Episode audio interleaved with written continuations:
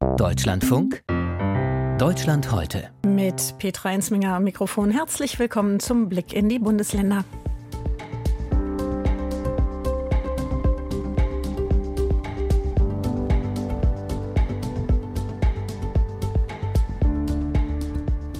Galeria Karstadt Kaufhof will mehr als 50 Filialen schließen und das hat für viele Reaktionen gesorgt. Vor allem bei den betroffenen Beschäftigten hat diese Nachricht natürlich Emotionen ausgelöst. Wir schauen auf eine Filiale, die weg vom klassischen Kaufhaus neu ausgerichtet wurde, mit Erfolg. Die Filiale in Kassel bleibt und kommt an. Die Ampelmännchen, die können doch auch weiblich sein. Oder warum die Warnsignale nicht auch mit gleichgeschlechtlichen Paaren versehen? Das gibt's in einigen Städten schon. Auch in Saarbrücken wurden die Ampelpärchen eingeführt. Das kommt aber nicht bei allen gut an. Warum nicht? Hören Sie dann. Und Volkes Stimme in der Rechtsprechung. Die ehrenamtlichen Richterinnen und Richter, sie werden alle fünf Jahre neu gewählt. Die Wahl steht für dieses Jahr wieder an, aber es gibt zu wenig Interessenten. Schöffen händeringend gesucht. Dazu ein Gespräch mit dem Vorsitzenden des Landesverbands Nordrhein-Westfalen der Deutschen Vereinigung der Schöffinnen und Schöffinnen, Michael Hastendorfel.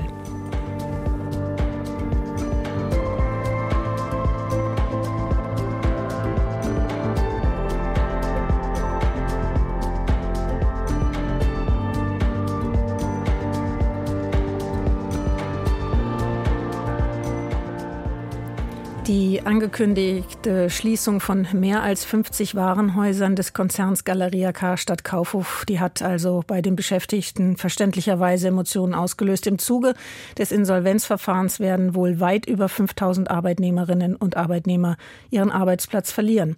Internethandel, Corona und die Begeisterung gerade junger Menschen für den Laden im Kiez, also im Viertel mit regionalen Produkten. Das klassische Kaufhaus hat es schwer. Die Flächen sind in Zeiten des Online-Shopping allerdings zu groß und oft gibt es kein Tageslicht in der Galeria Kassel. Da hat man deshalb einfach die Fassaden aufgebrochen, um Licht reinzulassen. Und nicht nur das. Es gibt eine besondere Serviceeinrichtung im Angebot. Stromrechnungen bezahlen, Pass beantragen, das geht im Kaufhaus. Ludger Fittgau, unser Landeskorrespondent in Hessen, hat sich das angesehen. Mein erster Eindruck ist ein ganz normales Kaufhaus. Aus einem Lautsprecher dringt Popmusik als Ohr, Kundinnen und Kunden schlendern an den Verkaufstischen vorbei. Mit der Rolltreppe geht es in die erste Etage. Mein Ziel ist der Infopunkt. Dort bin ich mit dem Kaufhausmanager verabredet. Als ich dort ankomme, staune ich erst einmal. Der Infopunkt ist ein großzügiger Verkaufsschalter für Konzert- und Theaterkarten sowie Beratungsstelle für kommunale Dienstleistungen aller Art. Ich kann dort meinen Pass beantragen oder meine Abfallgebühren bezahlen. Ja, sagt der Galeriamanager Peter Engel. Der Kassel Service Point nennt sich der. Der wird initiiert von der Stadt, aber nicht nur von der Stadt, das Rathaus, sondern wirklich auch die Stadtreiniger, die mit dabei sind, wo sie Veranstaltungstickets bekommen. Es ist, sagen wir, der Stromversorger mit dabei. Also alles, was der Kunde eigentlich in der Innenstadt an verschiedenen Orten dementsprechend erledigt, haben wir an einem Punkt. Und das in einem Warenhaus von 10 bis 20 Uhr. Und das auch samstags. Das Kasseler Rathaus ist zwar Luftlinie nur höchstens 200 Meter entfernt, aber die Öffnungszeiten eines Kaufhauses kann ein Einwohnermeldeamt nicht bieten. Das ist auch einzigartig in Deutschland, dass man so eine Servicefläche als Stadtangebot innerhalb einer externen Fläche vom Rathaus hat. Und es ist tatsächlich so, wenn ein Kunde jetzt zum Beispiel im Rathaus sein Personal aus das Reisepass abholen möchte und sagt, ah, ich arbeite und komme nicht und wieder einen Termin beim Rathaus, ähm, ja, dann holen sie es im Warenhaus ab um, sage ich mal, 16 Uhr am Samstag. Dann gibt es hier dieses Kassel Dockbox Box und da können Sie Ihr Doku-Reisepass, da können Sie Ihre Dokumente abholen, immer von 10 bis 20 Uhr. Und das ist auch ganz neu. Da sagt der Kunde einfach, ach ja, dann komme ich ganz locker vorbei und hole es ab, wenn es dann mir in der Zeit passt und nicht, wenn das Rathaus geöffnet ist. Der Automat, aus dem man die fertigen Pässe ziehen kann, ist ein zusätzliches Angebot neben dem kommunalen Personal am Servicetresen. Ein Mann um die 50 mit langen grauen Haaren kommt lächelnd von seinem Gespräch mit der Amtsperson hinter dem Kaufhaus Servicetresen. Er will seinen Namen nicht nennen. Auf dem Amt kennt man ja die Tür schlagen und das Warten und das Unpersönliche. Meistens, wo ich mich dann daran gewöhnt habe, schon in den letzten 30 Jahren. Aber ich finde das hier sehr angenehm. Das ist eine gute Einrichtung. Rainer Becker geht es ähnlich. Seinen Radlerhelm hat er gar nicht abgesetzt. In der Hand hält der Rentner ein Ausweispapier, das er gerade im Kaufhaus abgeholt hat. Sehr gut, ich habe gerade meinen Reisepass abgeholt. Ging problemlos. Ja, ansonsten Kaufhof ganz wichtig für Kassel. Ne? Und so das neue Outfit hier innen drin gefällt mir sehr gut. Neben der kommunalen Servicestelle gibt es drumherum weitere Flächen, die man erst einmal nicht in einem klassischen Kaufhaus erwartet hätte. den Verkaufsstand einer großen Versicherung, Paketstationen verschiedener Anbieter und abgeteilte kleine Räume mit einem Arbeitsplatz. Dort können Kunden wie ich Schuhe neu besohlen oder Hemdsärmel umnähen lassen. Wir haben aber auch, und das ist halt auch enorm wichtig, gesagt, wo können wir dementsprechend auch noch punkten. Deswegen haben wir eine der größten DHL-Abholstationen hier. Und wir haben auch dieses Thema, ob das jetzt der Schneider ist, Schuhreparatur, alles auf einer Fläche, kompakt auf 1000 Quadratmeter. Es muss Tageslicht in die Kaufhäuser, das ist längst ein Credo in der Branche.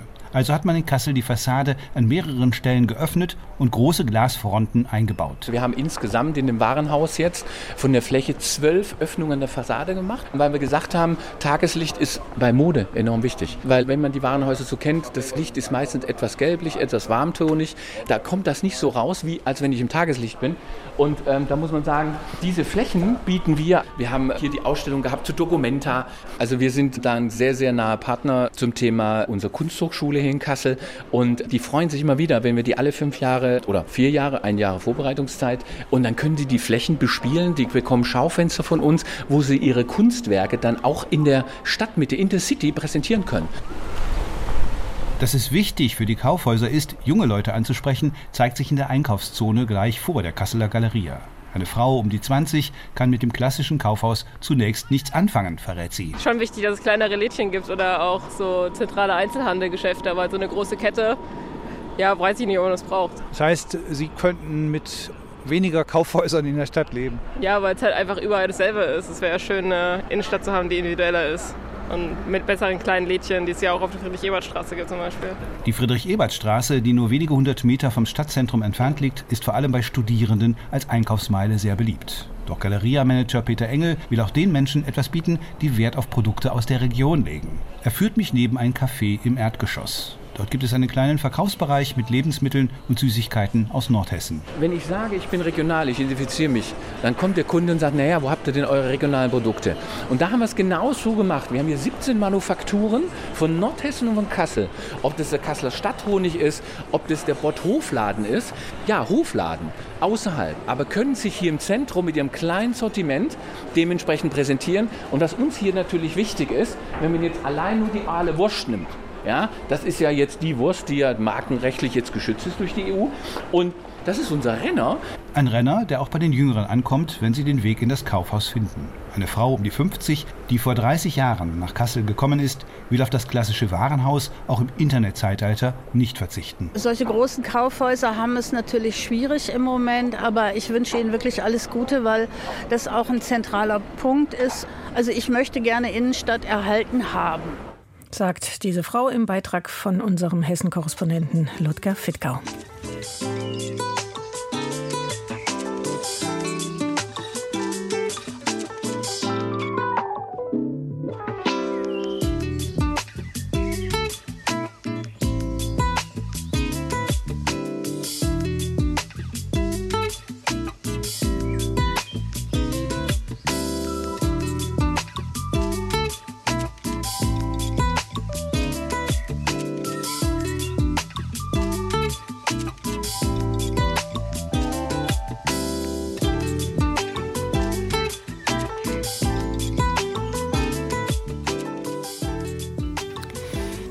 Stadt Saarbrücken will ein Zeichen für Toleranz setzen. Seit Ende Februar leuchten auf vier Fußgängerampeln gleichgeschlechtliche Paare rot oder grün. Doch dieses leuchtende Symbol kommt nicht bei allen an. Rund 2000 empörte Kommentare gab es im Netz Oberbürgermeister Uwe Konrad wurde teils scharf angegriffen, dass dieses kleine Zeichen für sexuelle Vielfalt so viele negative Emotionen hervorgerufen hat. Das befremdet den Kommunalpolitiker. Saarland-Korrespondentin Anke Schäfer hat ihn getroffen und sich zunächst einmal ein solches Ampelpärchen angesehen. Saarbrücken, Mainzer Straße, Ecke Bleichstraße. Irene Portugal vom Landesvorstand des Lesben- und Schwulenverbandes in Saarbrücken guckt auf die Ampel, die gerade grün wird. Zwei Frauen im Kleid leuchten da. Über ihnen schwebt ein Herz. Es ist einfach ein, ein schönes liebevolles Lichtzeichen, also ein Signal in die Gesellschaft, was wirklich, ich kann es nur als charmant bezeichnen und süß und verstehe überhaupt nicht, wie man sich über diese Ampeldamen mit ihren Herzen aufregen kann. Genau das passiert. Menschen regen sich darüber auf. Nicht nur über die Ampeldamen, sondern auch über die gleichgeschlechtlichen Herren am Straßenübergang zehn Meter weiter. In den sozialen Netzwerken, auf Facebook und Instagram wurden rund 2000 Kommentare gepostet. Tenor, hier werde Geld verschleudert, Saarbrücken habe doch bitte sehr andere Probleme, ihr seid nicht ganz dicht stand da und Oh Deutschland, was ist aus dir geworden? Ein älteres Paar steht an der Bushaltestelle und hat von den negativen Reaktionen auf die neuen Ampeln gehört. Auch sie sehen nicht ganz ein, warum es solcher gleichgeschlechtlicher Lichtzeichen bedarf. Wir haben andere Probleme, als uns jetzt darum zu kümmern. Ne? Dass das alles so sich die Welt mal an. Ne? Dass das alles so wichtig geworden ist. Was hat sich denn geändert, dass es zum Problem geworden ist? Das Gendern und all diese Dinge. Ich weiß nicht, wozu das dienen soll. Es gab doch vorher auch keine Probleme zwischen den Geschlechtern. Und wenn Leute in, in der Nische ihre sexuellen Bevorzugungen äh, ausleben konnten, das hat doch auch geklappt bisher. Oh, unser Bus. Oberbürgermeister Uwe Konrad hingegen sieht Saarbrücken als tolerante und weltoffene Stadt und findet dieses Ampelsignal an zwei Straßenübergängen im Stadtraum wichtig. Es ist eine günstige Maßnahme. Es müssen nur die Schablonen über dem Licht ausgetauscht werden. 500 Euro hat das gekostet. Der Vorschlag kam vom Lesben- und Schwulenverband.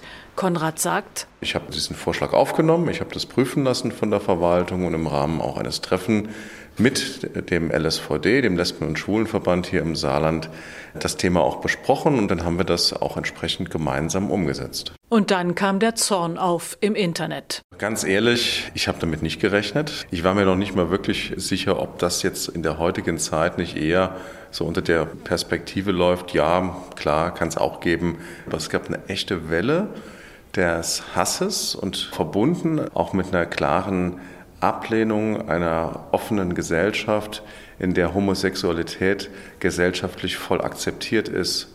Und da kann man nur sagen, die Firnis der Zivilisation ist in Teilen der Gesellschaft sehr dünn. Gleichzeitig muss man festhalten, es gab nicht nur die negativen, sondern ebenso viele positive Kommentare. Seit über 20 Jahren gibt es in der Innenstadt von Saarbrücken den Christopher Street Day Salor Lux. Nach Angaben des Lesben- und Schwulenverbandes kommen dazu immer im Sommer rund 50.000 Menschen in die Stadt, um die gleichgeschlechtliche Liebe zu feiern. Insofern hat sich auch Irene Portugal über die Flut an negativen Reaktionen sehr gewundert. Wir müssen halt noch viele andere Aktionen höchstwahrscheinlich machen, bis homosexuellen Feindlichkeit kein Thema mehr ist. Dass in Zukunft noch mehr solcher Ampelsymbole im Saarbrücker Stadtraum aufleuchten werden, davon geht sie nicht aus. Verkehrszeichen zu ändern, das kann im Ausnahmefall gelingen, ist aber rechtlich nicht ganz einfach. Meine Idee wäre, dass vielleicht auch Bürgermeister und Bürgermeisterinnen unserer saarländischen Kreisstädte als Solidaritätsgeste jetzt auch solche Ampeln installieren. Sie kosten nicht viel und sind ein wichtiges Zeichen. Das hat man ja jetzt vor allem an den Reaktionen gemerkt. Tatsächlich stammt diese Idee mit Signalwirkung aus Wien. Als Sängerin und Drag Queen Conchita Wurst beim Eurovision Song Contest gewann, wurden dort 2014 überall gleichgeschlechtliche Ampelpärchen installiert. Zum Beispiel in Hamburg oder auch in Flensburg hat man diese Idee schon vor vielen Jahren aufgegriffen. Dass es da so viele negative Kommentare im Netz gegeben hätte, ist nicht bekannt. Eine junge Frau wartet jetzt mit Sporttasche an der Bleichstraße in Saarbrücken und will Richtung St. Johanna Markt gehen. Sie sieht die schwul und lesbisch leuchtenden Paare positiv. Ich glaube, so die von Einzelnen die Sichtweise wird es vielleicht nicht ändern, aber es zeigt halt, dass es grundsätzlich äh, normalisiert wird in sämtlichen Bereichen. Es kann schon was bewirken teilweise. Ein leuchtendes Symbol über die gleichgeschlechtlichen Paare in Saarbrücken auf der Ampel hat uns Anke Schäfer berichtet.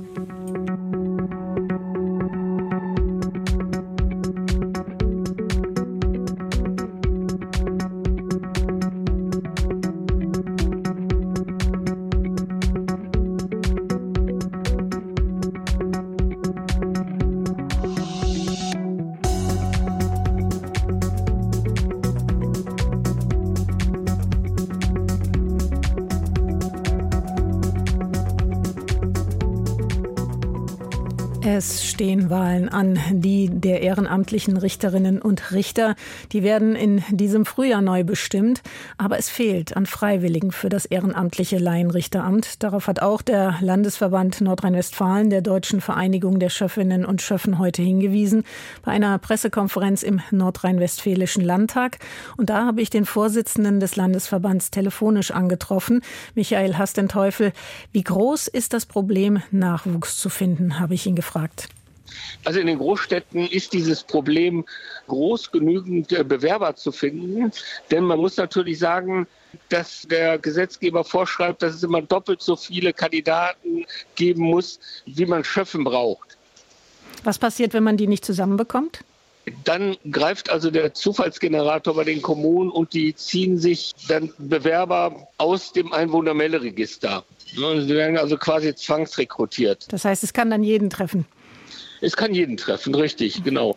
Bedauerlicherweise ist es aber so, dass dann Leute gewählt werden können, die es gar nicht machen wollten und Bewerber, die sich aktiv um das Amt beworben haben, nicht gewählt werden, weil der Schöffenwahlausschuss den Unterschied zwischen dem Bewerber, der es freiwillig macht, und den Zwangsrekrutierten nicht kennt oder nicht sieht. So.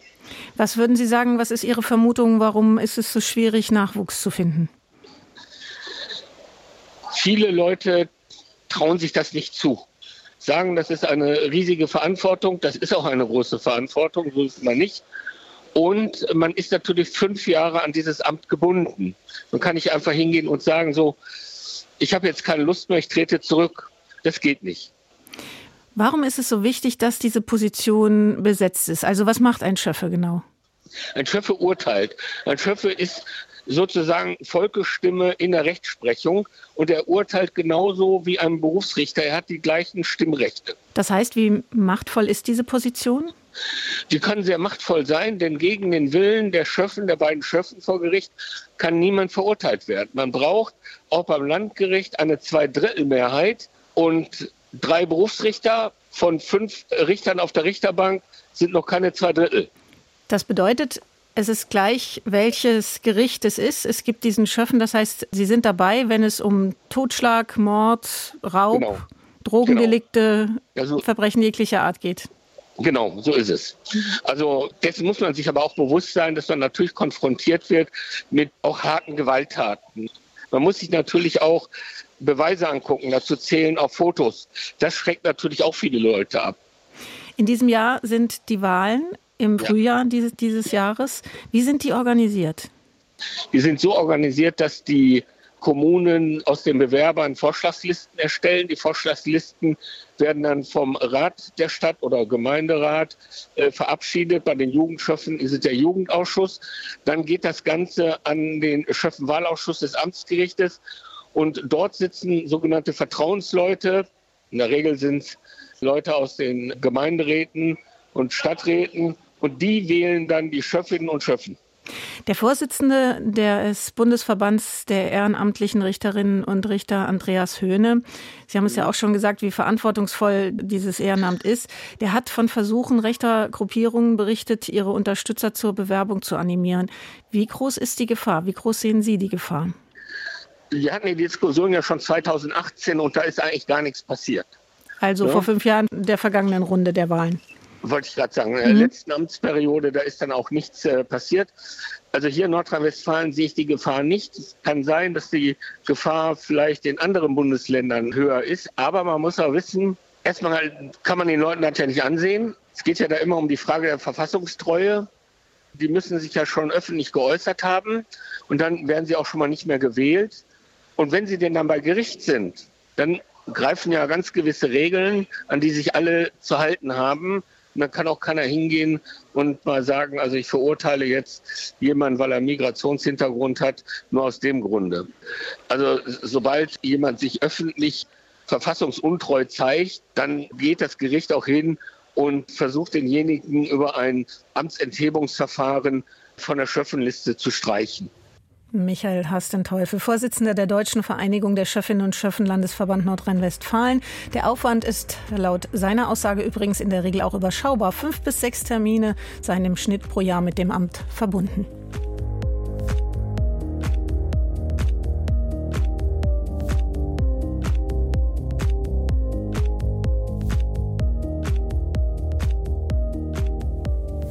Und das war's von uns. Deutschland heute geht zu Ende. Ich bin Petra Ensminger, bedanke mich bei Ihnen fürs Zu- und Hinhören und wünsche Ihnen allen noch einen angenehmen Dienstagnachmittag.